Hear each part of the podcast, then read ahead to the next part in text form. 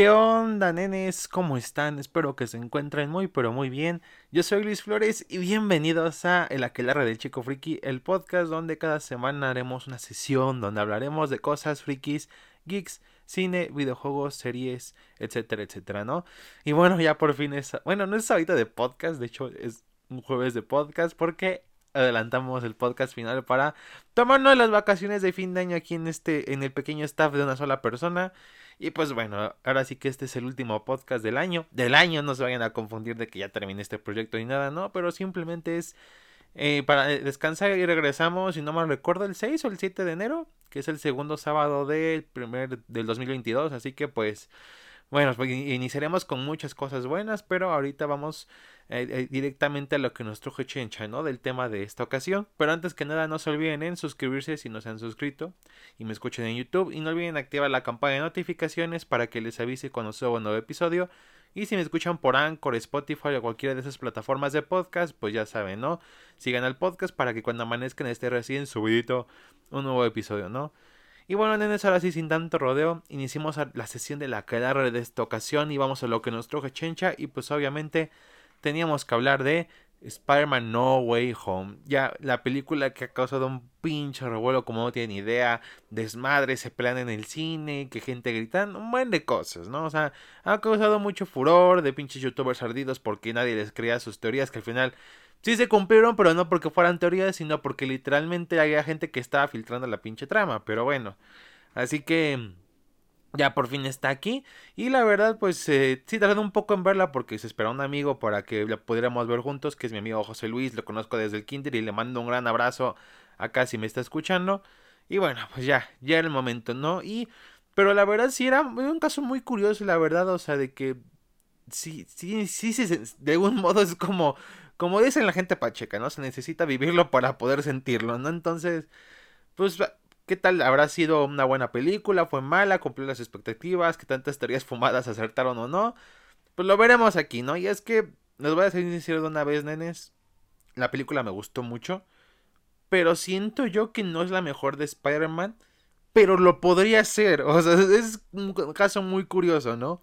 Pero bueno, ¿por qué yo digo esto? Bueno, pues ya se lo saben, ¿no? Obviamente está dirigida por John Watts, que la verdad no ha hecho malos trabajos, pero sí es cierto que con Marvel Studios sus películas han estado algo... Homecoming estuvo bien, Far From Home estuvo me, y esta sí está mejor, está mucho mejor y está un poco más centrada, pero aún así tiene sus problemas, ¿no? Tenemos a Tom Holland, Zendaya, a Benedict Cumberbatch como Doctor Strange, o sea, todas las actuaciones muy bien. Creo yo que es una de las cosas muy destacables, sobre todo Tom Holland, que creo yo que se rifa mucho. Creo yo que es el mejor Spider-Man. El mejor actor en cuanto a Spider-Man por el sentido en las emociones que transmite, en cómo interpreta su papel y todo lo hace muy bien. O sea, y no es por. No es porque, por ejemplo, Andrew Garfield o Tobey Maguire hayan sido malos actores, pero obviamente creo que se lucieron más en otras películas que no eran de Spider-Man. En cambio, aquí Tom Holland sí se luce en, este papel, lo cual agradezco mucho. El soundtrack de Michael Giacchino está chingoncísimo, hermoso. El tema que ponen, sobre todo al el arreglo que le ponen el tema principal de, este Spider-Man al final de la película está bellísimo. La fotografía no está tan chida en varios términos, es lo básico de Marvel, pero en algunas escenas de acción sí sacan uno que otro plano acá chingón. Igual en, el plan, en la secuencia final está muy muy bello este lo que hacen junto con el soundtrack. Y todo bien, ¿no? Todo eso está bien. Pero sí es cierto que el guion, la historia sí tiene sus cosas muy buenas y sus cosas muy malas, que es lo que condenan a esta película. Y y sí siento pena porque siento yo que si se pudieran todos esos errores de la peli, sería casi casi del mismo nivel que de, Into the Spider-Verse, que es la neta mi película favorita del arácnido del trepamuros, de todo lo que representa y todo. Y aquí podría llegar a ese nivel, pero no, no se deja, sobre todo por cosas tipo estudio que siempre me cagan, pero bueno, eso lo veremos ahorita. Así que básicamente esta peli obviamente inicia con lo que pasó en Far From Home, donde Misterio revela su identidad después de, su muerte. Y se hace un pedo, ¿no? O sea, porque la este, empiezan a acosar, shalala, shalala, la vida de sus amigos empieza como a tambalear también por culpa de él. Lo cual de hecho, es, de hecho es una muy buena parte, es como los primeros 40 minutos creo de película. Y la verdad lo hace muy bien, de hecho la historia está muy llevada en ese momento. Y el ching... Ah, por cierto, va a haber muchos spoilers. Ya, porque esta película está muy cabrona, no puedo hablar sin spoilers. Perdón, pero es que ya eh, voy directo a lo que voy. Es el último podcast del año, así que a directa a lo que vamos, ¿no? Y bueno, entonces, este, tenemos un cambio muy chingón de Daredevil, de, bueno, más bien de Matt Murdock, no como Daredevil, pero está muy bien, está bonito, pero sí, no voy a mentirles, sí me dejó con ganas de tener un día, o inclusive en esta película, un, un, dúo con Spider-Man y Daredevil y Spider-Man estuviera muy chingón, sobre todo creo que es de los dos más chingones de los cómics, entonces sería muy bueno verlo algún día, ¿no? Lástima que no se puede en esta ocasión por cumplir caprichos de fans, pero bueno, o sea, todo bien. Y la verdad te digo, la trama avanza muy bien. El problema viene cuando va a acudir a Doctor Strange por ayuda a hacer el hechizo y todo lo que hemos visto en el tráiler, ¿no? Y es por, varias cosas. En primer lugar, sí, honestamente sí cambia la película muy cabrón de giro. Porque primero te hablan de todo este pedo legal, de que al parecer es un asesino y la chingada, de que luego los, este, él y sus amigos lo rechazan de la universidad. Pero de la nada va cambiando. O sea, de cierta manera el resto de la película hay momentos en los que se mantiene todavía esta, esta cosa del acecho de los medios y de la paranoia contra Spider-Man, Peter Parker y así. Pero la verdad está... Pues son raras ocasiones, son de hecho como una o dos. Las verdad son muy son de verdad contadas. Y parece como si en verdad hubieran cambiado la película de, de giro. O sea, se nota que el guion original iba a ser simplemente de todo este pedo de Peter y su identidad.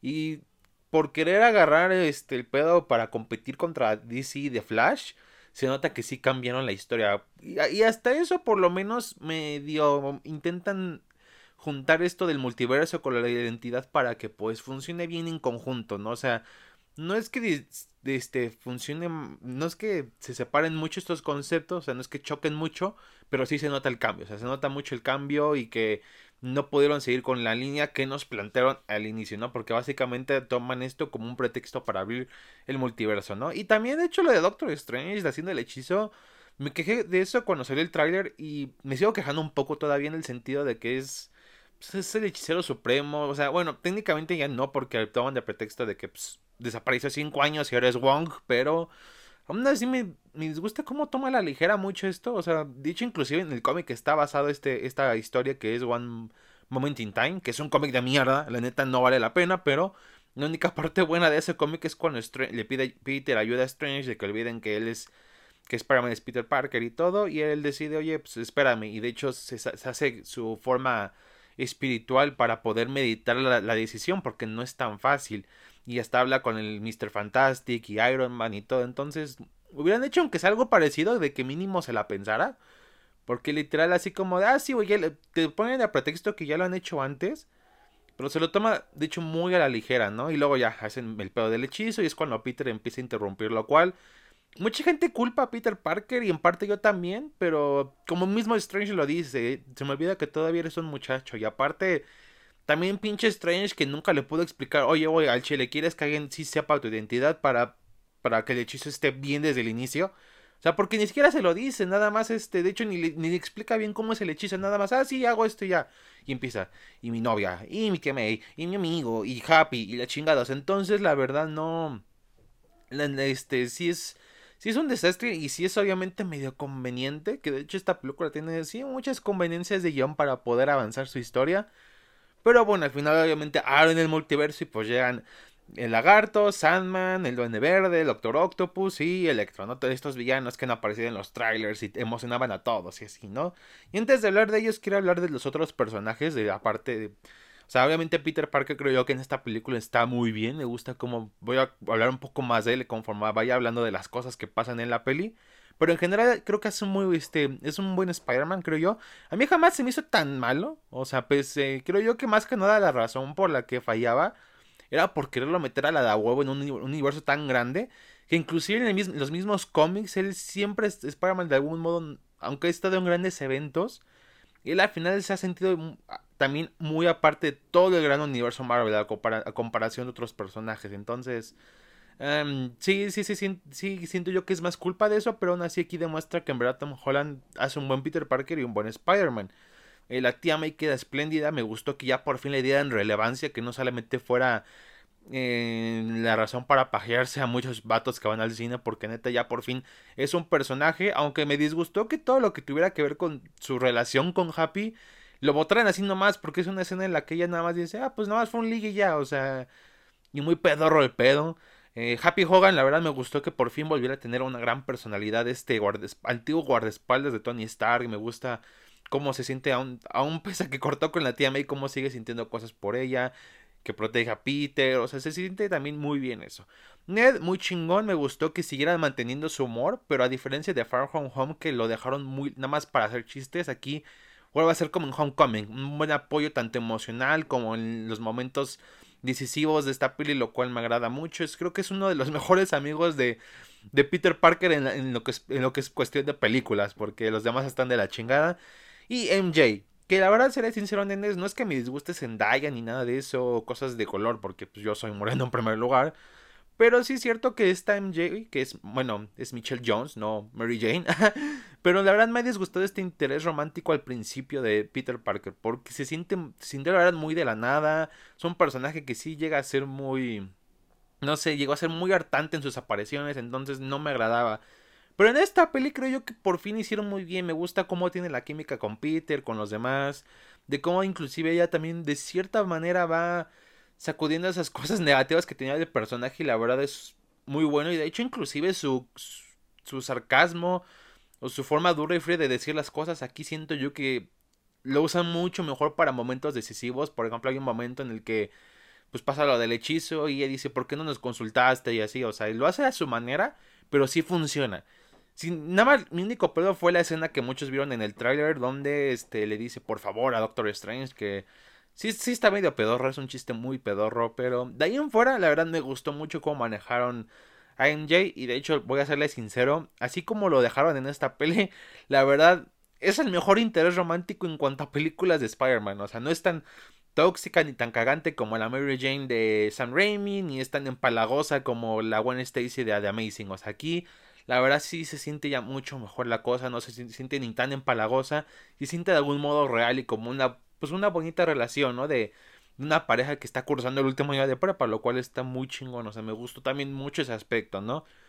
Y obviamente llegan los villanos, ¿no? De que primero llega el Doctor Octopus, que la verdad eh, me gusta que haya regresado Alfred Molina, es un gran actor, me gusta que sigue teniendo ese, humor, por ejemplo, me gusta la parte en la que en su primer encuentro contra Spidey del Holland sale con este las saca sus arañas a dar, bueno, sus sus patas de en Spider y dice, oh, tenemos competencia. Y, o sea, ese tipo de cosas estuvo muy padre. Y hasta eso me gustó como al final pudo, sin querer por absorber los nanobots de Peter, hackea los tentáculos del Doctor, ¿no? Aunque sí me hubiera gustado que hubiera tenido más peleas contra el Doc Ock, porque la verdad se, daba muy, para mucho más. O sea, de por sí creo yo que es una muy buena escena la del la de la autopista y hubiera dado mucho más con escenas de acción del Doc. Pero está muy bien, la verdad está muy bien implementado el personaje. Y me gustan los varios momentos que tiene alrededor de la película, ¿no? Em, también este William Defoe como León de Verde, lo tengo que decir de una vez. Es muy chingón, neta, se roba la película muy cabrón, es el villano más potente que tiene aquí. Y inclusive del universo Marvel, de este universo cinematográfico. Que no sé qué tan bien me, me, da, este, me sienta porque te pones a pensar y o sea Neta, el mejor villano que ha tenido en las películas de Marvel. En sus casi más de 11, 12 años ha sido un pinche villano que es de una película de hace más de 20 años. O sea, como que Marvel llega a representarse como hace sus villanos, ¿no? Porque lo estaba haciendo bien, más o menos bien en la fase 3. O sea, ¿qué pasó ahí? O sea, ¿por qué volvieron a bajar? Pero bueno. Entonces, pues ya, pasa esto, obviamente aparece el Duende Verde y también aparecen Lagarto y Sandman, ¿no? Que este, que la verdad voy a decirlo de una vez, bueno, antes voy a hablar de Electro, que sale otra vez interpretado por Jamie Foxx. Lo hace muy bien, pero siento yo que sí queda un poco a la sombra de Alfred Molina y de William Dafoe. Y aparte no... No entiendo exactamente el por qué está aquí con base a lo que nos explican. Porque según Strange, todos los que, villanos que aparecieron son personas que saben que Spider-Man es Peter Parker y que aparte murieron a manos de... Bueno, murieron al combatirlo, ¿no? Lo cual contradice aparte de, este, por lo menos lo que es este Electro en la parte de que conoció la identidad de Peter, porque jamás la conoció. Jamás supo que era Peter, que el Spider-Man de, de, Andrew Garfield era Peter Parker. O sea, entonces no tiene sentido que esté ahí. O sea, si simplemente hubieran dicho, pues varios villanos de Spider-Man pues vinieron este de, de, otros universos, llegaron y ya. O sea, no tenían que poner este pedo de, de que este, sabían de que ya era Peter Parker y así. O sea, como que se notó que lo intentaron ligar a todo el pedo de que sabieran, supieran su identidad, pero aún así, así no funciona. De hecho, creo yo que le hubieran dejado un poco más simple. Aquí sí hubiera funcionado más. Y inclusive, puede que a lo mejor muchos se hayan quejado de esa simpleza, pero hubiera funcionado mejor y no hubiera dejado tantas dudas, ¿no? Pero aún así, tiene buena presencia en pantalla. Me gusta que por fin le cambiaron el diseño. Y que por lo menos es un mejor villano que lo que nos dieron en la mamada de Amazing Spider-Man 2. Lo cual agradezco mucho. Y la verdad tiene muy buenas interacciones con los villanos. Y ahora sí, Lizard y Sandman. Que la neta no sé qué chingados hacen en esta película. O sea, porque sí, se llegan a saber la identidad de Peter Parker, pero jamás murieron al momento de enfrentarlo. O sea, no tiene sentido. Y aparte es muy conveniente en cómo también agarraron a muchos villanos, sobre todo a Lizard, que curiosamente lo agarraron unos momentos antes de la batalla final de esa película de The Amazing Spider-Man. Y Sandman, su motivación para estar en el equipo no, no, no es muy coherente. O sea, yo pensé que iba a estar en contra de Peter porque Peter, este, él se espantó al no estar en su mundo y de que como que otro universo y mi hija. Y a lo mejor, pues por estar así asustado, se iba este, a enfrentar a este Peter Parker, al de Tom Holland. Pero la verdad, aunque me intentan este, poner esa. seguir esa línea, te quiere meter con que este Electro le dice, no, es que nunca vas a regresar a tu mundo. Y así es como de por qué les va a creer a los vatos que ni siquiera tampoco sabían qué pedo. Y o sea, y no, ni siquiera va a intentar con el vato que está aliado con un mago que, lo, que los puede regresar, ¿no? Y es lo que le digo, es como que no tiene, de hecho no es por nada, pero si Lizard y Sandman no estuvieran en esta peli, la verdad, no pasaría nada, o sea, son villanos que ni van ni vienen, ni, no es porque estén malos villanos en sus pelis, de hecho, por ejemplo, Sandman es lo mejor que tiene Spider-Man 3, pero se sienten, la verdad, muy de más, o sea, simplemente para tener escenas de acción chingonas y ya, y, y lo peor de todo es que ni siquiera pueden utilizar bien a los actores originales. Creo que nada más prestaron su voz. Y las escenas donde ellos regresan a ser personas pues normales, se podría decir, son sacadas de hecho de escenas de películas anteriores, literal. O sea, literal es la misma escena nada más con unos cambios. Lo cual entiendo porque tenemos a Disney con Marvel Studios que tienen un putero de dinero.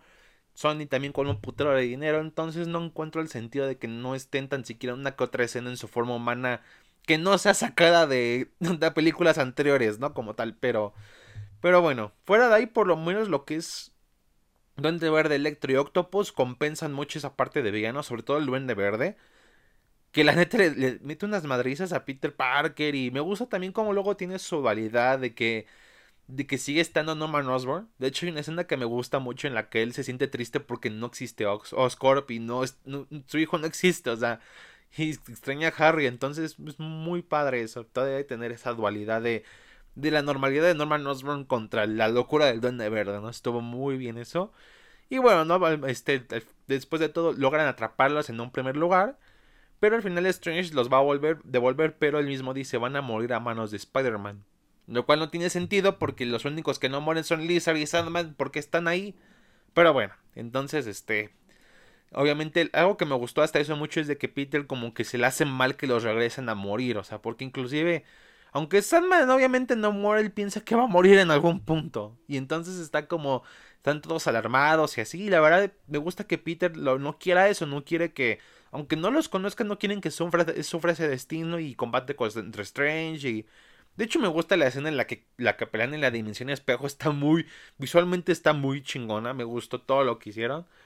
Pero sí, la verdad es una muy buena motivación para seguir el por qué quiere, digámoslo así, ayudar a estos villanos, ¿no? En la película, lo cual me agradó.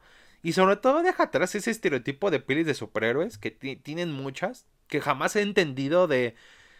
Usemos al mal una vez, un villano muy icónico de los cómics y matémoslo en la misma película donde aparece. No nunca entendí por qué explotaron tanto este tropo. No es como que todas lo hagan, pero llegan, sobre todo Marvel Studios lo hizo hasta el límite porque literal te pones a pensar. El mandarín de Iron Man 3 está muerto. Eh, los, todos de hecho, todos los villanos de Iron Man están muertos. Este, de Capitán América, la mayoría están muertos. Excepto Simo y Red Skull. Este. También de Thor creo que el elfo es oscuro y Hela están muertos. Este muchos villanos prácticamente mueren en, la misma sola película y pues sí se siente como muy extraño que ni siquiera los aprovechan para una más, ¿no? Y aquí en cambio me gusta que por lo menos este Peter como que tenga ese corazón humano y heroico, todo transmitido por la tía May y la verdad lo intenten, lo cual muy bien hecho esa parte. Pero obviamente pues el duende verde pues, está medio loquito por el gas y pues este lo traiciona, ¿no? Que al final este, le dan una putiza, sobre todo el duende verde, que le mete una de aquellas, o sea, neta, pinche duende verde se mamó con la putiza que le metió. Y obviamente es cuando muere la tía May, que me gusta que intenta enfrentarse al duende verde y salvar a Peter, y la verdad sí, es una escena muy conmovedora. Aunque tengo que decirlo, la verdad, todo el pedo de un gran poder conlleva una gran responsabilidad. No sé, como que los fans de Spider-Man han hecho que me dé roña esa frase. Y es una muy bonita frase, pero hace que ya me dé roña, que me dé cringe, no sé. Pero eso ya es cuestión mía, o sea, eso ya es, eso es un poco más personal, ¿no? Pero aún así me gusta, este, que lo que pasó con Tia May, que por desgracia pues le hacen un tío Ben, de ahora es ella la que muere. Y pues Spider-Man se siente decaído, ¿no? Y obviamente dicen Daya y bueno, MJ y Ned están como, no, ¿dónde estará Peter? Y así es cuando, pues al estar buscándolo, salen los, ya lo que se estaba cante, cante, cante y que pues hubiera sido muy chingón, que en verdad hubiera sido una sorpresa y no que le estuvieran filtrando a cada rato pinches insiders de mierda. Los Spider-Man de las sagas anteriores, ¿no? El de, el de Tobey Maguire y el de Andrew Garfield, ¿no? Que la verdad lo voy a decir una vez, me gustó cómo aparecieron, me gustó sus interacciones con el de Tom Holland y me gustó que la verdad no ocuparan tanto tiempo en pantalla, o sea, en el sentido de que cumplen su cometido de fanservice y está ahí. Y la verdad la, peli sigue siendo del Spider de Tom Holland, lo cual agradezco mucho. Y la verdad les digo, tienen muy buena química los tres, me gustan todas las escenas que tienen, de cómo intentan levantar a al Peter de Holland para que vuelva a pelear y de que ayude a estos villanos. O sea, es, muy bueno eso, ¿no? Y como sus diferentes experiencias, este, el de Andrew Garfield con Gwen Stacy, el de Toby con el tío Ben, o sea, es, muy bonito y todo, y la verdad, sí tienen buenas interacciones, de hecho, este, el meme del principio de Archimedes se hizo canon, aunque me, no, bien hecho aquí, porque me gusta como de, ah, lanzaste la araña orgánica, y ¿cómo haces eso? Y Peter de Maguire, no sé, solo lo hago, y así, o sea, no en ese tipo de cosas, ¿no? o de cómo el Maguire le dice, no, no eres este, eres un sorprendente sea, es muy bonito todo eso. Es, la verdad son muy, escenas muy padres, ¿no? O sea, valió mucho la pena de su interacción con los tres. Es muy buena. Y creo yo que es una muy buena manera de celebrar pues, tres generaciones de, de Spider-Man cinematográficos, ¿no? Lo cual, muy chingón todo el pedo. Pues ya no, pero ya, obviamente logran atraer este, a los villanos para una batalla final donde intentarán arreglarlos, ¿no? Volverlos a la normalidad. Que de hecho nada más lo lograron con Octopus. Por antes de que iniciara el desmadre de que se madrean a Peter. Y bueno, no está la pelea. Y la verdad, tengo que ser honestos, la pelea no estuvo tan buena. O sea, no me malentienden, estuvo muy padre el clímax de cómo este, se juntaron los tres y todo. Pero siento yo que está algo sucio en el sentido de que hay momentos en los que se pierde quién es quién. O sea, sé que sus trajes son diferentes. Acá, este, pese al mismo patrón de color y todo. Pero mm, la forma en la que algunas escenas están filmadas, de hecho me confundí en un momento con el de... Pensaba que el de Andrew era el de Toby, o sea, sí, sí, hay momentos así. No son muchos, pero sí llega a estar muy accidentado el pedo, ¿no? Aún así, es buena batalla final, me gustan los chistes que, que, este, no se preocupen, yo estoy en los Vengadores. ¿Quiénes son los Vengadores? o sea, son cosas muy padres, ¿no? Y ya curan a Sandman y Lagarta en chinga. Y pues obviamente también a Electro, ¿no? Que de hecho me gustan que en ese momento también reaparece Octopus ya contrayendo sus brazos y curan a Electro. Y me gusta cómo tiene sus interacciones con sus respectivos Spider-Man. Por ejemplo, de que el malentendido pedorro de Spider-Man, de Amazing Spider-Man 2 se, corrigiera aquí con este, con el Electro y de cómo hablan. Y de la referencia a Miles Morales de que ojalá hubiera un Spider-Man de color. O está todo bonito. O sea, me gustó que arreglaran eso. Y el reencuentro de Octopus con Toby. Y de que ya has crecido mucho, o sea, son bonitos momentos, tengo que admitirlo, fueron bonitos momentos que agradezco mucho, pero obviamente aparece el duende verde a hacer desmadre, ¿no? Que me gusta cómo llega y puede salir el hombre araña a jugar, o sea, está muy padre todo eso, ¿no? Y ya hasta la pelea y de que luego este de que este Mary Jane se, bueno, MJ se cae y pero la salva el Spider-Man de Andrew que yo pensé que iba a darme a cringe si pasaba eso, o sea, de que el de Andrew salvara por no repetir lo de Gwen Stacy. Pero la verdad me gustó cómo lo ejecutaron, o sea, de que simplemente como que llora, o sea, de que por fin pudo salvar, de que pudo este, hacerlo bien. Y a esto, la verdad sí voy a admitir que sí fue muy bien hecha esa escena, no, no como los Spider-Tars se lo imaginaban en sus cabezas, ¿no? Así que muy bien el pedo. Y pues ya no pelean y todo, pero obviamente el Spidey de Tom Holland está todo enojado por la tía May y casi lo mata, pero llega el de Toby y salva al Duende Verde. Que luego apuñala al de Toby, que obviamente se salva, o sea, siento yo que si lo hubieran matado, la verdad se hubiera dado un desmadre en el fandom de Spider-Man. Pero obviamente se salva, ¿no? Ya, logran también curar al Duende Verde y todo bien. Y pues ya, el Strange logra este este, arreglar todo antes de que pasen más villanos. Que de hecho, este, la verdad sí tengo ganas de ver esa parte en Blu-ray o algo así o en digital. Porque nada más alcancé a ver que entre los villanos que iban a, poder pasar estaba ahí este Rhino y Craven. Y por ahí hay gente que dice que también viera Black Cat y eso. Pero la verdad me gustaría ver la detalle ya en este. En, ya en digital, así en, HD. Para saber qué pedo, ¿no? Para buscar todos los easter eggs, ¿no? Pues ya al final del día Peter Parker de Tom Holland dice, ¿sabes qué? Pues que la gente olvide quién es Peter Parker. Así de simple, que hazle el chiste aunque tú también lo olvides, aunque todos lo olviden, ¿no? Lo cual creo yo que es, la verdad es un momento muy maduro y muy difícil por parte de este Spidey, o sea, literal está dispuesto a que casi casi ni exista con tal de, de, arreglar todo este pedo, de que sus amigos estén bien, o sea, porque los veis y la verdad es... No, puede ser que es maduro y aparte muy difícil, o sea, la verdad este, una decisión de héroes, estuvo muy padre y al final, pues obviamente regresan todos a sus respectivos universos, todos olvidan quién es Peter, que la verdad sí se sintió muy triste cuando quiere reintroducirse a MJ, pero al final decide mejor que no, o sea, está, está muy bonito y todo, ¿no? Nada más que siento yo que esta parte no quedó muy clara, por lo menos a la vista, o sea, porque de hecho yo pensaba, según yo habían olvidado que Spider-Man es Peter Parker, no Peter Parker, pero, pero ya después en un detalle de una escena en la que él ve que está como, digámoslo así, eh, arreglando documentos para de que él terminó la prepa y eso se da a entender de que sí se olvidaron quién es Peter Parker y como que se está reintroduciendo en la sociedad otra vez, ¿no? Y no queda muy claro eso, pero por lo menos la verdad de este hueco sí este no es un hueco como yo pensaba, pero ya al final este se muda a un departamento, pues todo simplón y así, pues él cose su propio traje que es muy muy idéntico al de los cómics, que la verdad se ve muy bien. Y pues al final sale a dar su.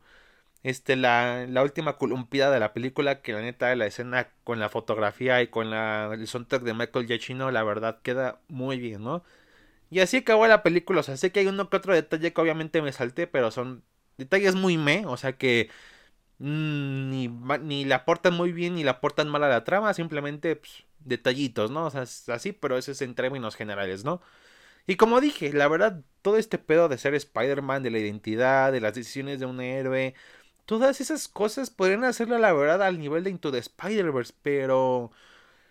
Eh, la verdad, sin la manera en la que llevaron cierto fanservice no estuvo tan bien hecho. O sea, no está mal el fanservice, el fan, como un fan de algo. Que por ejemplo de Star Wars, o sea, al ver fanservice en la saga, como que obviamente pues me emociono y así, ¿no?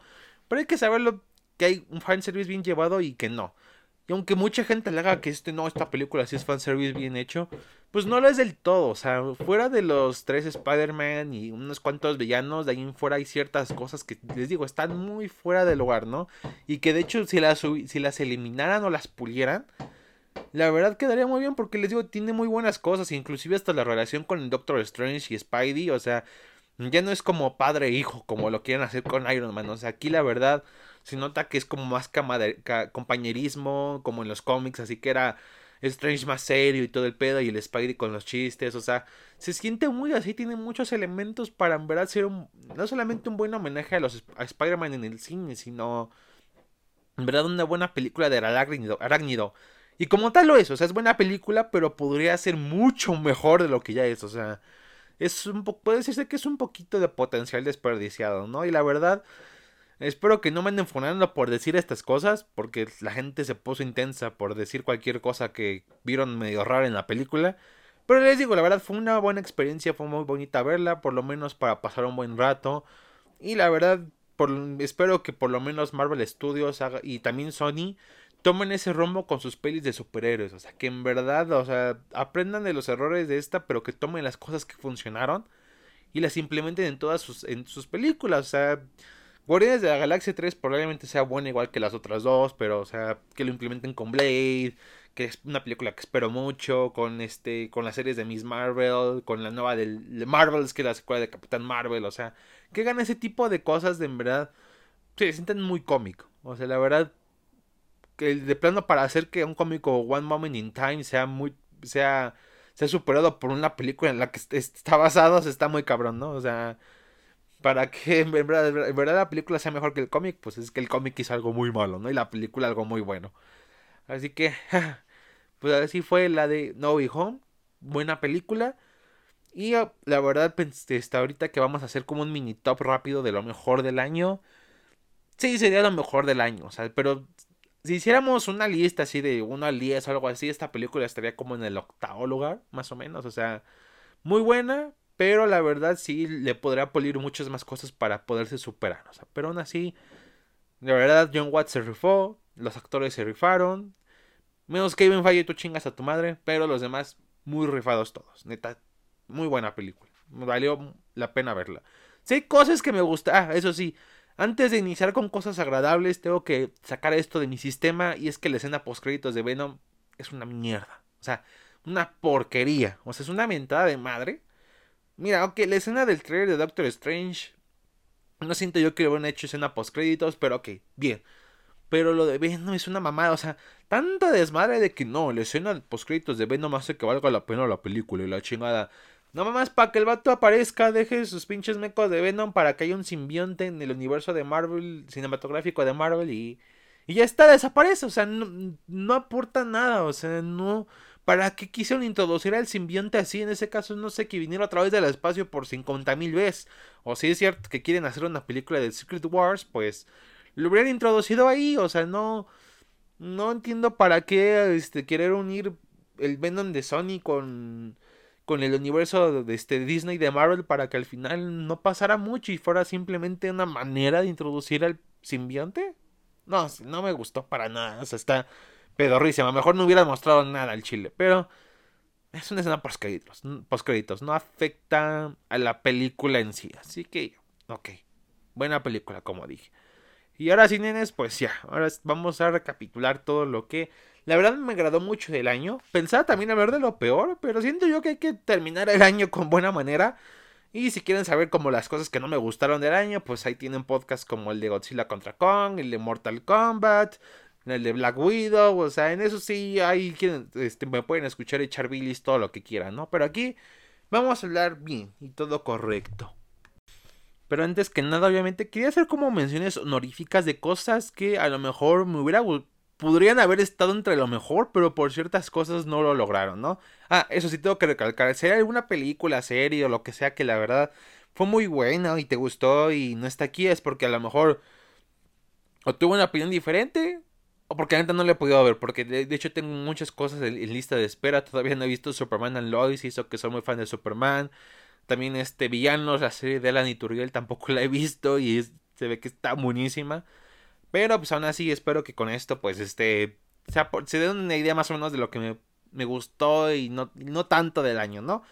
Y obviamente como menciones honoríficas tenemos WandaVision que esta sí me dolió ponerla aquí porque podría haber estado en lo mejor del año, tiene un gran cast, me gusta cómo por fin desarrollan a Wanda y a Vision, personajes que dejaron muy de lado en las películas y aquí ya les dan su lugar.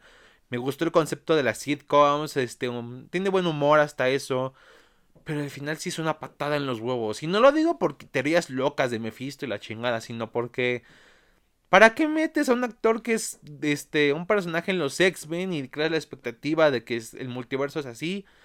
Para que al final sea un pinche chiste pedorro. O sea, por eso mucha gente, la verdad, siento yo que el multiverso en Marvel está muy mal planteado. O sea, se quiso ir directamente al concepto, este el concepto muy este acá tipo Grant Morrison con Multiversity, o sea, de que acá muy cabrón, de que no, y tanto así, el multiverso es así, cuando pudieran haber iniciado con algo sencillo para no este no confundir ni, dividir al fandom de que, es una variante y que no, que si se toma en cuenta películas de sagas anteriores, o sea, mm, un desmadre, ¿no? Pero si no fuera por ese final que se siente tan Marvel y tan pedorro, la verdad hubiera sido una gran serie, o sea, porque tiene muchos elementos así, pero simplemente no lo logra. Y de hecho no estoy tan seguro de que una serie de Agatha Harness sea muy buena idea.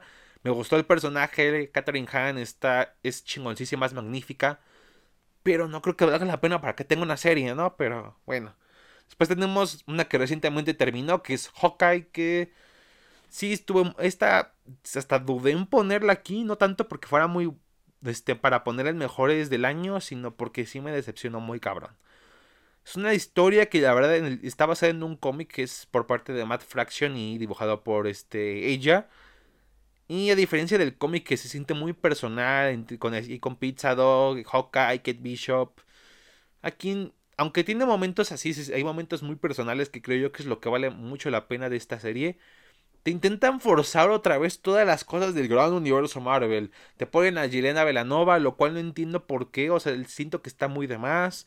Este, este y, no sé, ese tipo de cosas, ¿no? Aparte el giro de que de que la mamá de Kate Bishop es la que estuvo detrás del asesinato que, que detona el conflicto de, y del duque y todo. La verdad, medio se veía venir porque medio no ocultaron que este las pistas, o sea, medio se veía venir y ese tipo de cosas, ¿no? Y siento yo que quisieron hacer esta serie muy grande para en verdad lo que es, o sea, no está tan mal, o sea, tuvo muy buenos momentos, muy buena acción, algunas secuencias de la, de la misma acción están muy bien filmadas, pero sí se siente muy desabrida, ¿no? Y sobre todo es una pena porque aparece el puto Kingpin, cabrón, o sea, un gran villano de Marvel que se ha enfrentado a Dark Devil, se ha enfrentado a The Punisher, a Spider-Man, y lo desperdicen tanto así. O sea, yo me emocioné mucho cuando lo vi, pero al final de que no, se sintió muy intrascendente su participación. Y espero que neta Maya no lo haya matado, porque se los juro, si neta mataron a, a Kingpin que volvió Vince D'Onofrio de la serie de Netflix a interpretarlo, me lo juro por Dios que neta sí me cago en Marvel. O sea, espero que la verdad no lo hayan matado. O sea, es muy probable que no, pero con Marvel no se sabe. Hay una probabilidad de que sí lo hayan hecho, los culeros. Y la verdad sí me da pena porque era una serie que yo esperaba mucho. Porque Hawkeye es un personaje que creo yo que está muy infravalorado. Sobre todo en las películas. Y aquí me gusta que de cierta forma le dieron su lugar. Me gusta la temática navideña. Pero le faltó. Y aparte quisieron hacerla muy grande. Tanto así que de hecho, o sea, está muy disperso todo. O sea, la subtrama de Maya al final del día, pues se ve que va a continuar porque le van a hacer la serie de Echo que me gustó el personaje, pero igual no entiendo para qué hacerle una pinche serie. O sea, no creo que dé también para tanto, pero bueno, habrá que ver. Y lo de Yelena igual, o sea, me disgustó la verdad. Me gusta Florence Pugh, muy buena actriz, muy hermosa, muy talentosa. Pero el personaje no me agrada del todo. Y aparte, o sea, la verdad sí disona mucho porque, o sea, es como Kate Bishop, pero es asesina. O sea, tiene casi casi la misma personalidad. Y se siente de más demasiado como ese humor. Y de hecho, en el final que tiene una pelea con Kate Bishop medio medio con comedia y todo sí corta el ritmo muy cabrón que está llevando la parte final, ¿no? O sea, la verdad no no me gustó mucho este pedo, o sea, no me gustó mucho y sobre todo teniendo en cuenta que se está basando en un cómic, la verdad, muy bueno que ha, ganado premios y todo, ¿no? La verdad, una pena. Por eso la verdad mejor decidí meterla aquí de una vez y no hacerle un episodio para dicha serie, no vale la pena. Loki también está en menciones honoríficas y muchos aquí se van a cagar y decir, ¿por qué pones aquí a Loki si es la mejor serie de Marvel Studios? Y la verdad es muy buena serie, o sea, pero la verdad, esta es porque la verdad no me sentí tan conectado con todo el pedo, o sea, pese a que tiene esos muy buenos momentos, sobre todo con las variantes de Loki y el Loki viejito que dice glorioso propósito y así, o sea, también es cierto que la verdad me ha cansado que utilicen mucho el personaje de Loki. O sea, sé que Tom Hiddleston es un buen actor y que, y que Loki es uno de los mejores personajes desarrollados en Marvel. Pero la neta ya se siente medio cansado, ¿no? Se nota que no quieren dejar ir a este actor y a este personaje. Lo cual no me agrada del todo. Se entiende por qué está aquí, obviamente, por las cosas que pasaron en Endgame. Pero aún así no, no sentí mucho así. Y se siente muy cortado el pedo, ¿no? y se siente tanto desmadre nada más para abrir un concepto como el multiverso. Que se podrá abrir de manera sencilla y en, películas o series futuras. En verdad ya, este, ¿cómo decirlo? Explorarlo ya más en, una manera compleja. Pero bueno, aún así, la verdad me mantuvo enganchado por lo menos. Y la verdad creo yo que, pues, por lo menos, introdujo el multiverso allá a la, al público general, ¿no? Eso sí, las escenas de acción, la mayoría están muy pedorras. O sea, la verdad, Sé que la serie, su objetivo no es la acción. Pero por lo menos si vas a poner dichas escenas, pues tan siquiera fílmalas bien, güey. Pones buena coreografía, o sea. Pero aún así, pues, muy entretenida, muy buena y todo. Luego tenemos The Bad Batch de Star Wars, que este igual me hubiera gustado ponerle lo mejor del año, pero es que, pese a que tiene capítulos muy potentes, como el primero que dura como una hora, o los finales, o el capítulo donde sale Hera Nola tiene un chingo de relleno y muy cabrón. O sea, está muy bien animada, el soundtrack está muy chingón. Pero hay muchos capítulos que son así, o sea, de que se siente muy relleno. Y no es porque esté mal que haya relleno en las series, o sea, siempre, en una serie siempre va a haber el capítulo de relleno, o un par de capítulos así. Pero es que aquí inclusive hay uno, en, uno en los, antes del final, de los momentos finales de la serie que da un ritmo de bajo, bajón cabrón de, de ritmo. y pasó, por ejemplo, tan solo al inicio, el primer capítulo con muchas cosas, la Orden 66, Crosshair volviéndose malo y todo, o sea, y de repente un capítulo muy leve, con muy bajón de ritmo, o sea, se siente mucho así. Y es una pena porque la verdad la animación está muy bien hecha, como dije, y los personajes están hechos, son muy interesantes. Omega es, la verdad, es, es un amor, como de tenemos que protegerla, es muy inocente para este mundo. The Bad Batch deslumbra mucho su personalidad, este, me gustan sus interacciones, y tiene buenos cameos como el de Cat Bane, el de Fennec Shand, pero por el, por el relleno es la verdad lo que sufre la serie. Si no, o sea, y lo peor de todo es que lo entendería si no hubieran pasado estos errores en series anteriores, pero ya pasó en The Clone Wars con la primera temporada. Pasó también en Rebels muchas veces, en Resistance ni se diga. Y no entiendo por qué siguen cometiendo ese error de que en la primera temporada ponen un putero de relleno. O sea, no entiendo por qué las series animadas se, se van con eso, ¿no? Pero bueno, o sea, ya pasó. Y la verdad, o sea, inclusive dijeras es relleno del bueno, ni siquiera tanto así, muchos capítulos que la neta están de hueva. Y es una pena por tanto concepto bueno que manejan de lo que pasa en la posguerra, de los bandos que pierden, los que ganan, de los soldados que las pelean, cosas políticas, o sea, están, tienen conceptos muy interesantes que, que la verdad si no tuviera estos errores, vislumbrarían más en todo esto. También Halloween Kills, que la verdad a muchos no les gustó esta peli, pero a mí la verdad me agradó mucho sí, siento yo que fue una buena continuación, pero lo digo buenas secas, o sea, no fue grandiosa ni nada.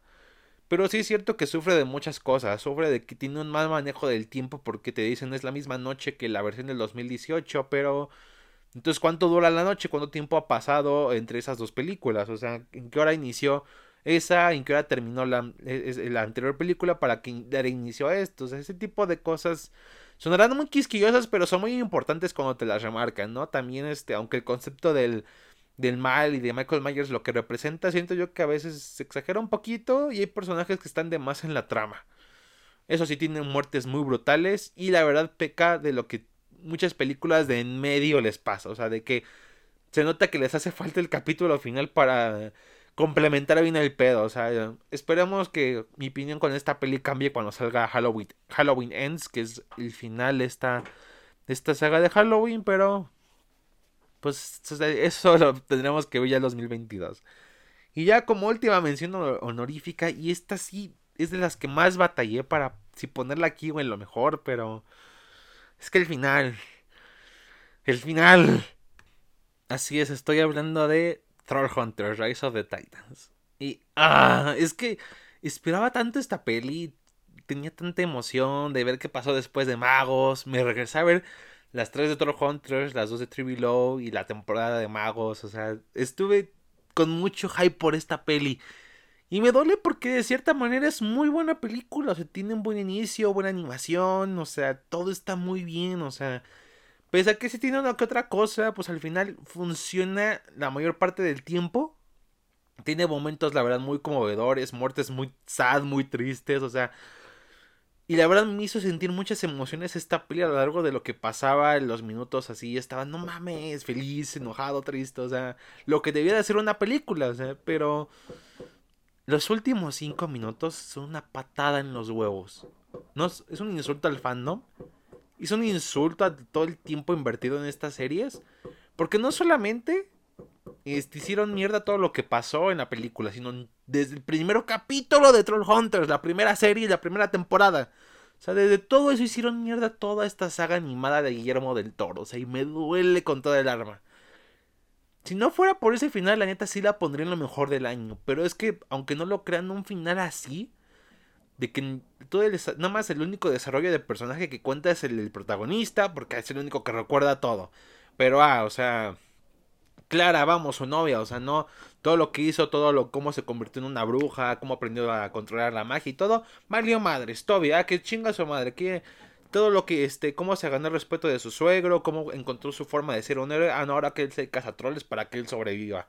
Ah, Steve, desde que dejó de ser un, un bravucón, que se hizo amigo de Aila y el vato que molestaba, se consiguió una novia muy chingona y empezó a ser un tonto se, se, quiso ser un héroe pues a no tener un amuleto mágico o poderes o cosas así, pues chinga su madre, que ahora va a ser el bully. Aya, que aprendió a ser responsable, que tomó el, manto del reino de su planeta. Y todo eso también, chinga su madre, este Krell, que aprendió a amar a la humanidad y a ser sociable, tener amigos. También, o sea, todo eso se fue a la mierda en, en cinco minutos, o sea, ni siquiera no se, no, se, no, necesitaron ni 10 ni una hora, o sea, 5 minutos se tomaron para hacer mierda. Toda una saga como de 5 años, o sea.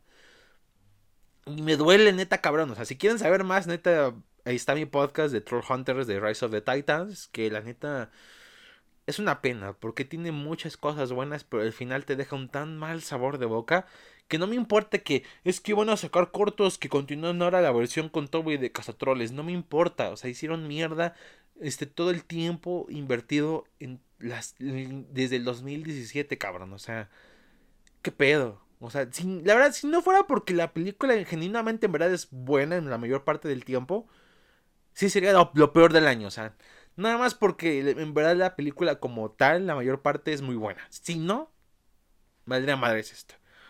Pero aún así, por lo mismo, lo, bueno que tiene por lo menos lo hace una mención honorífica. Y aquí terminan estas menciones, ya por fin. Y ahora sí vamos con el mero mole, lo que en mi opinión fue lo mejor, lo que sobresalió y la verdad lo que valió mucho la pena que vi este año. Y jugué también de cierta manera. Y tenemos a Los Mitchell contra las máquinas, tengo que decir de una vez, una bonita película de la familia con un gran humor, una buena historia, personajes la verdad muy chingones y muy entrañables y todos con les puedes empatizar con ellos y te puedes identificar. Este, la mamá muy sobreprotectora, el papá que quiere hacer todo bien, pero la caga por no ser de la chaviza, la que se siente muy diferente, que no se siente de, pues, que no siente que no encaja, o sea, ese tipo de, puede ser muy cliché, pero funciona muy bien, tiene un gran soundtrack, bellísimo, la neta, se los juro que si una mamada como Ray el último dragón gana en animación, me cago en todo lo cagable, se los juro, o sea, neta, no, este, o sea, es de los mismos que nos trajeron Into the Spider-Verse. O sea, una película muy chingona. Y esa también tiene que serlo. así que. Ah, tiene que. Espero que neta no hagan una cagada, por favor. Porque la verdad la película fue muy buena y me agradezco mucho verla. También, obviamente, tenemos Falcon and the Winter Soldier. Que fue para mí lo mejor que tuvo Marvel este año. Y la verdad, he escuchado muchos que les aburrió, que no aportó nada y la chingada.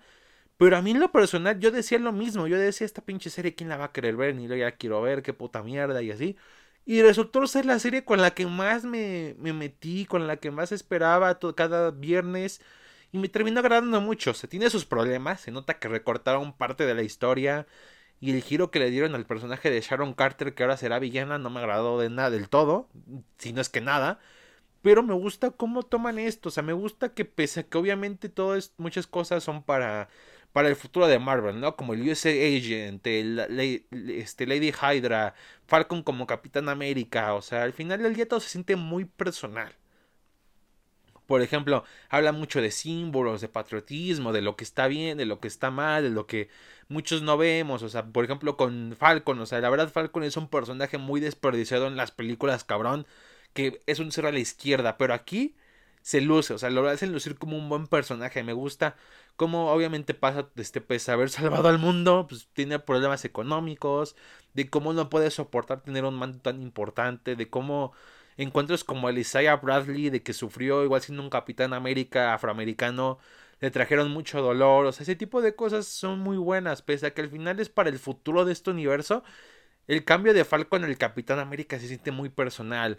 Bucky, que se sigue, sigue atormentándose, que la verdad lo dejaron muy de lado después de Civil War no exploraron mucho más de él, pero me gustó aquí que mostraran de todo el pedo, ¿no? De que de cómo se siente, de cómo la culpa con el señor que que que porque él mató a su hijo y siente la culpa y no lo puede decir que este todo ese tipo de cosas y de cómo arregla hasta las cosas con Barón Simo, que Simo me gustó que regresara aquí es muy divertido y me gusta la escena en la que digamos este perdona a Bucky, o sea, y se perdonan a ellos mismos de este obviamente, este, Bucky, este, perdona a Simo por, por manipularlo y todo. Y es, una escena muy padre. Pero sin dudarlo, el mejor personaje fue John Walker. Ahora el USA Agent, el Capitán América por un rato. Que muchos pinches fans de Marvel ratas lo cagaron al actor, este, de que tú eres Capitán América, el mejor siempre era Steve Rogers, de la chingada.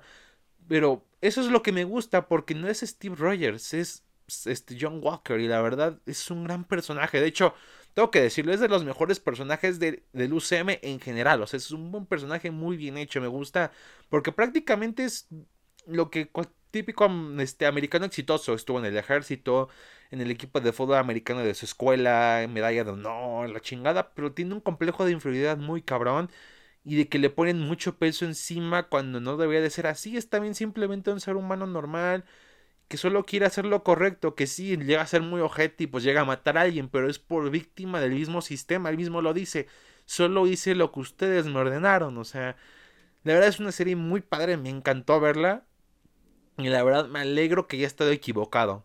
Sigo sin entender por qué mucha gente tiene la opinión que yo tenía de dicha serie antes de verla, pero aún así la verdad valió la pena y creo yo que fue lo mejor que tuvo Marvel Studios en este año, junto con No Way Home, neta si toma muy bien de ejemplo estas dos cosas, creo yo que Marvel pueda aguantar el paso del tiempo y dejar de un lado su fórmula tan repetitiva. Creo yo que si lo toma valdría mucho la pena. Luego también tenemos que otra, tenemos el Snyder Cut, que la verdad jamás pensé que iba a poner algo de Snyder como lo mejor del año, pero la verdad tengo que decirlo, el Snyder Cut estuvo muy bien. O sea, no soy muy, soy muy fan de DC, pero no soy muy fan del trabajo de Snyder. No porque me caiga mal el vato, de hecho se ve que es muy buen pedo pero nunca me ha agradado su estilo cinematográfico y sobre todo con los personajes de DC. Siento que no los comprende del todo y aquí por lo menos se enmenda eso, o sea, es una película la verdad con mucho corazón, que se nota que la verdad lo hizo por este como un como algo así por lo que le pasó a su hija que pues, fue algo muy trágico y la verdad, o sea, queda muy bien, o sea, pese a que al final deja cabos sueltos por ciertas cosas de que estaba planeado para ser parte de una saga, pues al final es, es como iba a quedar la película originalmente, así que eso se respeta. Y siempre es interesante ver el corte de director de ciertas cosas, así que también fue muy bueno. Y de hecho yo, la, la verdad, lo que, este, aparte del soundtrack que mejoró muy cabrón, también otra cosa que mejoró fue de cierta manera la historia, que aunque siga manteniendo el mismo núcleo que vimos en la versión de 2017, por lo menos aquí está un poco más trabajado. Y también los personajes, o sea, lo que es Cyborg y Flash son lo mejor. Neta, se rifaron en esta peli muy cabrón. Flash en la escena de la Speed Force, se los juro, es de mis escenas favoritas de cine de superhéroes en general. Está muy bien filmada, el, score está cabroncísimo. La las frases que dice este Barry Allen, o sea, está muy bien. Cyborg me gusta cómo lidia con su. de que pues ahora es una máquina y, todo este pedo de su humanidad. Wonder Woman me gustó que la manejaran como un símbolo de amor y esperanza, aunque se me hace contradictorio cuando la muestran matando a gente. Pero aún así está muy bien su aparición. Al final ella se desarrolló en su película individual, así que muy bien por ella. Batman igual, Batman está muy bien. Me gusta que por fin él mismo reconozca que fue un pendejo y que al querer matar a Superman. Y Aquaman, pues no está tan bien desarrollado, o sea, está nada más bien. Pero se nota porque obviamente era con el fin de llegar a su película, lo cual ya salió y pues todo está bien. Menos, ya se lo saben, Superman, mi superhéroe favorito que por alguna pinche razón no lo pueden hacer bien. Que ya espero ver Superman and Lois para comprobar si es cierto que aquí está, que ahí está muy bien hecho. Y es que la verdad, o sea, sé, o sea, sí, tiene escenas rifadas, o sea, cuando llega y detiene el hacha de Steppenwolf y dice I'm not impressed y mamadas así, o sea, está muy bien hecho. Pero de ahí en fuera se sigue sintiendo muy plano y es una pena porque Henry Cavill es un gran actor y físicamente se parece a Superman, o sea, yo he escuchado que el director de, de las películas de Kingsman, Matthew Bong, de hecho piensa hacer este este, su propia, una adaptación de Superman mucho más fiel al cómic con Henry Cavill, que él le gustaría esa idea, lo cual espero que sí pase, neta, sería muy chingón verlo así. Y en pero bueno, aún así, pese a estos errores y, cosas como que, ¿por qué putas está el Mansion Manhunter si no hace ni madres? Pero en realidad fue una buena película, fue buena experiencia, verla con mis amigos Brian, Rodo y todos ellos fue muy padre. Y creo yo que por lo menos este fue este valió la pena ver este corte del director no este no como pensaba que no valdría tanto la pena. Y la verdad Snyder lo reconozco se ve que eres buen tipo y te la refaste esta vez la neta. Y también tenemos, también de Warner Brothers, Dune, que película muy bella, filmadamente muy bella, con un lore, la verdad, muy interesante, actuaciones muy bien hechas, el soundtrack cabroncísimo. Pero sí es cierto que el único pecado que tiene es uno muy cabrón y es que, igual que Halloween Kill, sí necesita como la siguiente parte como que para complementarse mejor. Y mucha gente compara esto con la comunidad del anillo, de que igual este pasó de que pues, al final se necesitaba las dos torres para seguir bien el hilo y todo. Pero por lo menos la comunidad del anillo siento yo que se sostiene mucho mejor individualmente que esta. Y no porque Dune se, o sea, mala película, es buenísima. O sea, me gustó mucho esta peli. Pero eh, sí tiene pues, este, problemas de ritmo por lo mismo de que hace falta una parte, ¿no? Otra parte, pero aún así, la verdad, una muy buena experiencia cinematográfica.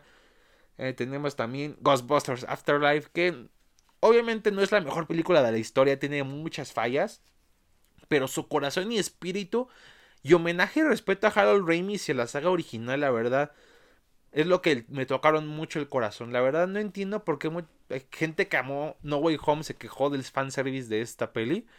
Bueno, son, de hecho creo yo que esta peli está mucho mejor llevado que el No Way Home. Pero bueno, entonces la verdad fue una peli muy entrenecedora. Sí es cierto que en momentos sí abusan del fanservice de maneras hasta muy ridículas. Pero aún así, fue, un buen toque. Y sobre todo me gusta que al final hacen que brillen los nuevos personajes. Sobre todo Pibi Podcast, que se robaron la pinche peli, la neta. Y la verdad fue una bonita experiencia de ver. La verdad me alegro mucho de haberla visto. Y también tenemos, antes de pasar a lo, lo que, este, lo que más, a las dos cosas que más me gustaron acá cabrón del año. Tenemos, este, Cobra Kai temporada 3, que estuvo Cobra Kai es el mejor ejemplo de juntar nostalgia con continuar viendo una franquicia de este para nuevas generaciones. O sea, neta, este es tonta de cierta manera, es irreal. o sea, por ejemplo, en, esa, en la temporada 3, o sea, prácticamente hay una batalla campal en, la casa de alguien y ni siquiera hay consecuencias legales y cosas así. Pero al final del día funciona muy bien eso. Y de hecho me gusta cómo esta serie trae de vuelta personajes antiguos para la verdad desarrollar a los nuevos o inclusive a los mismos personajes originales. O sea, por ejemplo, en esta temporada regresa Chosen, el villano de Karate Kid 2 y, y sirve muy bien para que Daniel le pueda perdonar a Johnny, puedan arreglar las cosas. Ali que por fin los ayuda a hacer las paces, o sea, la verdad es una historia muy bien llevada y tiene muy buenos momentos y sobre todo las historias del pasado de Chris de esos flashbacks neta están muy buenos. O sea, y, estoy muy emocionado por ver la temporada 4 que no alcanzaré a hablar del, este, como tal cuando salga. Pero el primer episodio del siguiente año de 2022 va a ser Cobra Kai temporada 4 que se viene cabrón. Así que la verdad, temporada 3 de Cobra Kai muy buena. Gracias Netflix por no hacer una cagada y salvar esta serie. Neta, te agradezco mucho por, por salvarla de, del olvido de YouTube Premium. Así que Wow, una gran experiencia neta. Si nunca han visto Cobra Kai, está toda en Netflix, se las recomiendo porque vale mucho la pena. Y bueno, ya lo mejor, ahora sí lo que más me gustó de este año, tenemos de Suiza de Squad, que, o como me gusta decirle a mí, como, bueno, yo, como me gusta decirle yo, este, cómo hacer este, una película de superhéroes. Y la verdad, como yo lo he dicho siempre, o sea, el hecho de que alguien se queje de películas como las de Marvel o algunas maneras de DC no es porque, o sea, mm, este, no es, por ser amargado, sino querer divertirse, sino porque inclusive para divertirse creo yo que hay que hacer las cosas muy bien. Y este es un gran ejemplo, o sea, es una película que básicamente, pues, es, es muy simplista, básicamente es un grupo de villanos que tiene que detener, este, un secreto que tenían guardado este, el gobierno de Estados Unidos hace años y ya. O sea, es una película muy serie B. O sea, es una película con historia muy serie B. Pero la forma en la que manejan los chistes, los manejos de cámara, el soundtrack, las peleas y sobre todo los personajes hace que valga mucho la pena. O sea, son personajes que en los cómics casi nadie conoce, nadie pela. Bloodsport a la sombra de Deadstroke y de Deadshot, este, Polka Dotman lo conocen de vista, pero no es un villano muy importante o muy memorable para muchos, este, Ratcatcher 2. No, nadie me va a decir en su puta vida, sí. Este, antes de The Suiza de Squad, a mí sí me gustaba mucho Ratcatcher 2. Era el mejor personaje de cómics, sí. O sea, nadie, o sea, el único que era más conocido ahí eran Harley Quinn y King Shark por la serie de The Flash. Que en los cómics, la verdad, son muy buenos personajes, pero aún así en el mainstream no están tan apegados, ¿no? Y la verdad, crearon una película muy chingona también eh, John Cena como Peacemaker se luce muy cagadamente. Quiero ver ya su serie iniciando este año, el 2022, porque neta, se viene cabrón. O sea, me encantó mucho esta peli. Es una pena que no haya logrado recordar tanto, porque la verdad fue una película muy divertida, con mucho corazón y con mucho respeto a los cómics. O sea, porque tiene referencias que son más sutiles y que la verdad dices, wow, me acordé de esto. Y no, tanto porque, ¿te acuerdas de esto? ¿Te acuerdas de esto? No, sino es porque son más inteligentes. La dirección de James Gunn está muy chingona. De por sí, él es el, en el universo cinematográfico de Marvel, él es el mejor director que han tenido. Y, se nota que de hecho, inclusive ahí lo limitaron porque aquí sale desatado con todo su, su genialidad, su extrañeza, su bizarrez. Y la verdad, muy bien. Todos los personajes me enamoré de ellos, sobre todo de Polka Dotman, King Shark, Peacemaker y Ratcatcher 2. Te amo, te amo, no importa que tengas dudosa higiene, te amo, Daniela Melchor como Ratcatcher 2. La verdad, muy buena película, me encantó. Tiene sus errores, obviamente, algunos chistes que están medio fuera de lugar. Y de que pudieron este, centrarse más en un villano y no dejar, no tener varios ahí desperdigados. Pero la verdad valió mucho la pena. Y eh, esto me gustaría que hiciera DC que simplemente se centrara en contar historias de sus personajes, una historia de Batman, de Superman, que y, y, si va a meter a la Liga de la Justicia, que sea de la Liga de la Justicia, que no, o sea, que se haga notar que obviamente está en el mismo universo, pero que tampoco lo forcen tanto como Marvel. De que mira, este personaje que apareció en tal película, ahora aparece en esta. Y esta, este cameo, esta referencia es de una película que viene para el próximo año. O sea, no. O sea, esta película no, no, no, necesitas ver ni el Suicide Squad del 2016 ni Birds of Prey, ni nada. Simplemente la puedes ver ya. O sea, la termina, inicia y termina ahí. No necesitas más. O sea, la verdad, se siente como si estuvieras leyendo algo como de Judas Contract o Green Lantern Rebirth o Superman All, Star Superman. O sea, un cómic que lo lees, lo terminas y no necesitas buscarte más complementos antes o después de. O sea, me agradó mucho eso y, y creo yo que DC debería de hacer eso como su insignia. Así como Marvel, tenemos todo conectado en la chingada. DC podría hacer eso. DC podría agarrar y decir, no tenemos todo conectado, pero nos centramos en los personajes, en la historia me gustaría que ese fuera este como su su distintivo, ¿no? Así que la verdad muy buena película, me encantó y espero que así, inclusive también Marvel replique esto para hacer películas un poco y series un poco más personales, o sea, valdría mucho la pena que varias este películas de superhéroes lo hicieran, no solamente las de DC.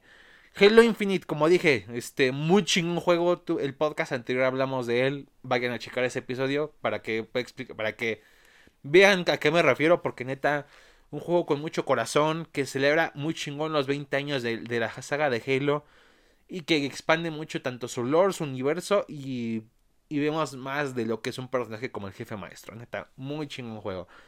Y ya también para finalizar mis, mis dos lugares de honor, curiosamente se los llevan dos animaciones, una de ellos es Star Wars Visions, que la verdad, siendo sinceros, obviamente fue un intento para poder sacar pues algo de plata, ¿no? Con el auge del anime actualmente, de cómo se está como popularizando más en lo mainstream, ¿no? Pero la verdad fue muy bien hecho, o sea, fue un experimento muy bien hecho y la verdad valió mucho la pena. Sí es cierto que muchas de las historias de esta antología, este anime como que sí fallan, o sea, por ejemplo, la última sí está de hueva, pero muchas de ellas funcionan bien, sobre todo el duelo, la novena Jedi y este y Lupicho, la verdad están son unas de las historias mejor llevadas, muy bien animadas y todo. Y, y la verdad es muy interesante, o sea, Básicamente ya seas fan nada más del anime o fan de Star Wars o fan de las dos. Es un proyecto que puedes disfrutar y me gustó mucho porque le dieron toda la libertad creativa a estos, lo cual me reanima mi espíritu por Star Wars mucho más y de que hay esperanza todavía en esta galaxia muy muy lejana de que la creatividad todavía no ha muerto. Y bueno, y ahora sí para lo que en mi opinión fue lo mejor del año, es otra animación, eh, esta es occidental, pero jamás en mi puta vida pensé decir que lo mejor de un año fue una serie animada del Disney Channel. Y estoy hablando de The Owl House con su temporada 2. La primera mitad, porque todavía falta la otra mitad en 2022. Y por eso habrán hablado de ella. Pero es que la neta es una serie muy chingona, la verdad. La descubrí de hecho este año. Aunque la, eh, inició en el 2020 con su primera temporada. Pero la verdad me sorprendió muy cabrón. O sea, para los que no la conozcan, básicamente trata sobre Luz Noceda, que es una chica que es muy rara, le gusta ver anime, escribir fanfics y mamadas así, ¿no? Y la verdad, pues su mamá dice, oye, ¿sabes que has causado mucho desmadre por tu comportamiento extraño? Te vamos a mandar un, un campamento para reformarte, ¿no? Pero al final ella se va, ella pues, esperar su autobús para el campamento. Eh, se pierde al perseguir un búho muy extraño que se robó su libro y pues descubre que llegó un mundo mágico de demonios. Así es, demonios y brujas en un solo lugar. Y conoce a una vieja sabrosa llamada Eda la Dama Búho, que es la bruja más poderosa de las Islas Sirvientes. Ahí también conoce a King, que es como su, su amigo mascota de Eda y con el, con el que también entra una amistad, y así como varios personajes como Amity, que es como la bully de la escuela, pero tiene un desarrollo muy chingón. Gus, que es un prodigio del arte de, la magia de ilusiones, y Willow, que es una bruja que no, la verdad, falla mucho mucho en hacer hechizos, pero tiene en verdad mucho potencial. Así que es, es una serie como tal muy sencilla, porque al final como tal va dirigida al público infantil, se podría decir, a toda la familia, pero lo que me sorprende es cómo lleva bien la historia, o sea, la verdad, sí es cierto que la primera temporada peca mucho de pues, relleno, obviamente, ya hasta como los capítulos, el capítulo 14, 15 más o menos, es cuando ya seguidamente agarra todo el hilo y se nota que va para algo más grande. Pero aún así, la verdad me sorprendió mucho, está muy bien animada. Los personajes son muy carismáticos. Luz no es divertidísima. Eda es divertida y muy interesante con todo su pasado. Y me gusta cómo se van desarrollando. Y sobre todo ya en la temporada 2, que es la primera mitad. Y si vieron un chingo de cosas del, del Lord de este mundo. Del villano que es el emperador de este, de este, de este reino. O sea, de los aquelarres que son como los diferentes tipos de magia. Que por eso agarré cambié el nombre del podcast por esa serie, o sea, por la que larga del chico friki, por eso. Entonces se convierte muy interesante y los personajes siguen creciendo mucho más y descubriéndose a sí mismos de luz de que no es el, mundo mágico que ella esperaba encontrar. No es tan mágico y que no todo es como lo, este, lo pintaban sus historias de fantasía. O sea, está muy chingón todo el pedo. Neta, no sé qué decirle sin tener que hablar de spoilers. Si pienso hablar de esta serie cuando por lo menos se la otra mitad de la segunda temporada, pero es que neta se la rifaron muy cabrón. La animación está muy chingona. El soundtrack, de hecho, está muy, es muy relajado, muy calmante. De hecho, tengo la intro de la serie como tono de llamada. O sea, me sorprendió mucho en serio. es la verdad, una serie con mucho corazón. Que se notó que quisieron crear un mundo muy cabrón. Con personajes carismáticos, increíbles. O sea, me enamoró. Por eso creo que es de lo mejor de este año este, este, esta serie con su segunda temporada. Porque la neta demuestra cómo una creadora que es Dana Terrance, la creadora de esta serie, impulsó a crear algo nuevo. Una historia nueva con la que muchos niños y personas a futuro se pueden identificar. Así como en mi infancia yo me identifiqué con Marvel, con DC, con Star Wars, ahora le toca a estas generaciones, no con la otra, la misma franquicia de hace unos cuantos años, sino con algo nuevo. Que no están mal las franquicias o las sagas, yo soy fan de una, pero también que darle la oportunidad a cosas nuevas. Y esto se nota muy cabrón. Sobre todo en un tiempo donde prácticamente todos, o sea, son este, reboots, revivals, este, este, secuelas, continuaciones de franquicias. O sea, aquí ver algo original para, para las nuevas generaciones es algo muy, muy padre y muy bello, la neta. Y la verdad, agradezco mucho esta creatividad. Es una pena que Disney la verdad haya recortado la serie para que el final de la temporada 3 sean simplemente tres especiales de 40 minutos y de que no confíe mucho en la marca porque tiene un putero de escenas de brujas gays. Cuando ven la serie ya sabrán a lo que me refiero.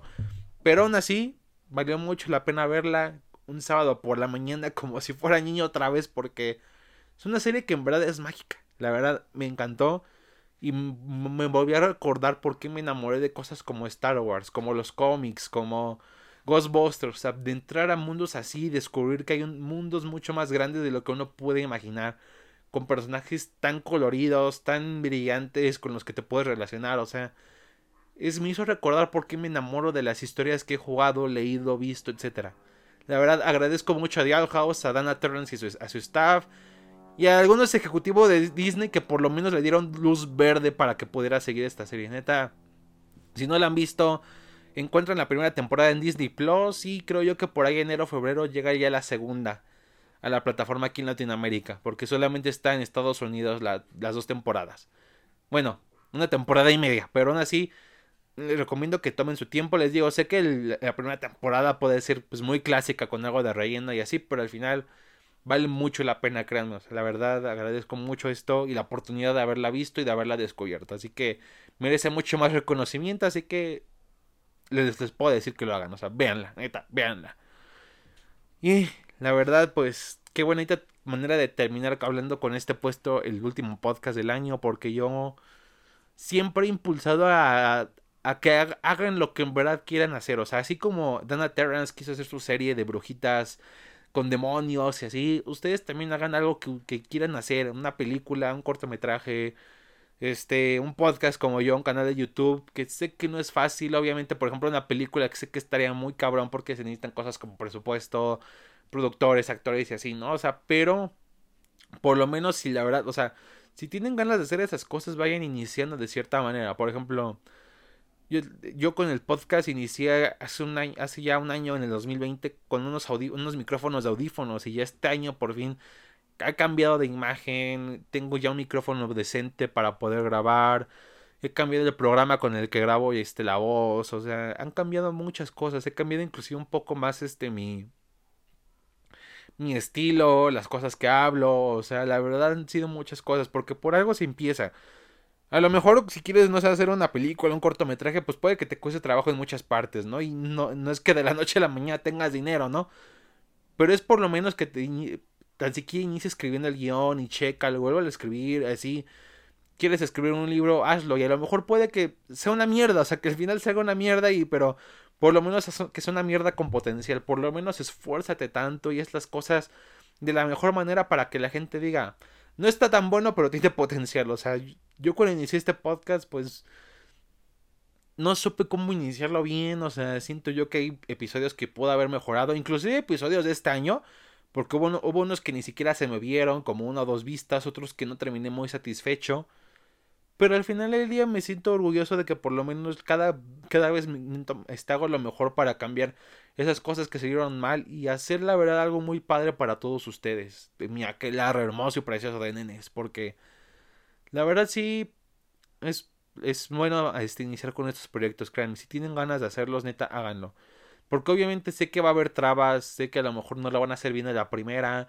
Sé que obviamente, por ejemplo, yo llevo ya como un año, ya casi dos en el podcast y apenas en YouTube tengo 32 suscriptores, en Spotify tengo 5 o 6 este, este, oyentes este, recurrentes, pero, pero al final del día, si me rindo así nomás, pues mm, será como si esto fuera en vano, o sea, algo que me ha enseñado este, todo lo que he hablado en este podcast, por ejemplo, ahorita que les hablé de The House, que Dana Terrance luchó para tener su serie, una este, que a pesar que no no era conforme la marca Disney lo logró tener. George Lucas, que luchó tanto por tener este una película de magos espaciales, logró tener una de las IPs más rentables de la historia. Cómics como Marvel o DC, que simplemente iniciaron como cosa para niños, terminaron creando grandes historias que han ganado premios, que casi casi mucha gente sí las considera literatura como debe ser. Entonces, la verdad, son cosas que. Son cosas que hay que replantear. O sea, si, si la verdad hace años con mucho trabajo se pudo lograr de cierta manera este, que estas cosas se lleguen a flote, que tus proyectos no lo hagan, no es imposible, o sea, es difícil, es muy cabrón, y muchas trabas, dinero, tiempo, cosas así, pero de que se puede lograr, se puede lograr. Pero obviamente si la neta tú quieres hacerlo con todo el corazón, sonaré muy cursi a lo mejor, pero es la neta, o sea, no lo hagas porque es más fácil ganar dinero de internet o es más fácil esto. No, simplemente es porque en verdad te apasiona esto, porque te apasiona hacer cine, porque te apasiona escribir, porque te apasiona compartir tus opiniones como yo, o sea, ese, hazlo así. Es creo yo que es la mejor enseñanza que les puedo ir dejando cada año. Y la verdad no se rindan tan fácil porque algo les salió mal, porque es normal, güey. O sea, es normal que la cagues, güey. Sobre todo cuando inicias en estos pedos. Pero wow, neta, espero que sea lo que sean, un nuevo trabajo, un proyecto así de artístico o, ese tipo de cosas, una carrera o lo que sea, si quieren iniciarlo, si lo hacen, si en verdad con el corazón lo este, quieren iniciar este tipo de cosas, neta, aviéntense, o sea, la verdad, o sea, no va a ser fácil al principio, pero poco a poco irán cambiando ciertas cosas para que por fin vayan encontrando la forma de que en verdad se vaya cada vez haciendo más realidad. Y neta quiero agradecer a todos los que han escuchado este podcast a lo largo del año. Este, a todos los que han dado like en YouTube, se han suscrito, compartido, igual en Spotify, que ya por fin este año iniciamos en Spotify. Este, la verdad, muchas gracias a todos ellos, porque a todos los que a lo mejor no escuchan todos los episodios, han escuchado uno o dos, o si los escuchan todos, o a lo mejor no se han puesto al corriente todavía, pero ahí buscan la manera como, como Sammy, la fan número uno de este podcast, que la quiero mucho y la aprecio mucho. Gracias a todos ellos, gracias a mis amigos Rodo, este, Brian, el otro Luis, el Partida, el Gabo, porque vi con ellos muchas películas, que pasé buenos momentos y así pude hablar de mejor manera de ellas en el podcast, gracias a... Ahorita también mi amigo José Luis con el que vino Way Home, gracias a todos ellos. A mi mamá porque me ha apoyado también en este proyecto que va lento pero va seguro. Y a todos ellos, gracias, gracias a todos ustedes, a todos ellos porque neta... Eh, a lo mejor soy simplemente un chico tonto que le gusta cosas frikis, ñoñas, este, hablar con un micrófono ahí mientras graba en su computadora, pero neta me agrada mucho esto me agrada hablar de ello, a veces con prisas, a veces no tengo luego de qué hablar, pero es muy padre y neta se los agradezco mucho por todo este año y esperemos que el siguiente sea de muchas más sorpresas, que seamos una que larga mucho más grande ahorita que ya por fin tengo un nombre que la verdad me agrada mucho y que la verdad hablar de muchas cosas, les digo, se viene que ahora que hay temporada 4 va a ser lo primero que hable. Cuando se estrene la, la, la tramita de la temporada de Owl House voy a hablar de ella. The Book of Boba Fett se viene con mucho hype, la serie de que no vi, todas esas cosas y wow. Ya quiero hablar de ellas, quiero ver qué tal, qué tan bien o mal sale, no importa, pero quiero quiero hablar, quiero hablar de todo eso. Pero neta les agradezco mucho. Gracias por todo este tiempo que yo he invertido para hacer esto y el que han invertido ustedes para escucharme y todo eso. Neta, los quiero mucho a todos, la verdad. Obviamente no, no creo que a todos los que me escuchen los conozca personalmente, pero la verdad agradezco mucho ese apoyo que me han dado, neta agradezco mucho. Porque al final, como les dijo, les, les he dicho, no es fácil este, crecer en ese tipo de medios, sobre todo en temas de los que yo hablo y como yo los hablo, que la verdad no es opiniones como luego muy populares a comparación de lo que escuchas en, en un youtuber genérico de películas, pero neta en serio les agradezco mucho todo este apoyo, neta Gracias. En serio, es lo único que puedo decir. Gracias. Y pues yo voy a tomar estas vacaciones de como una semana y media y a regresar completamente en 2022.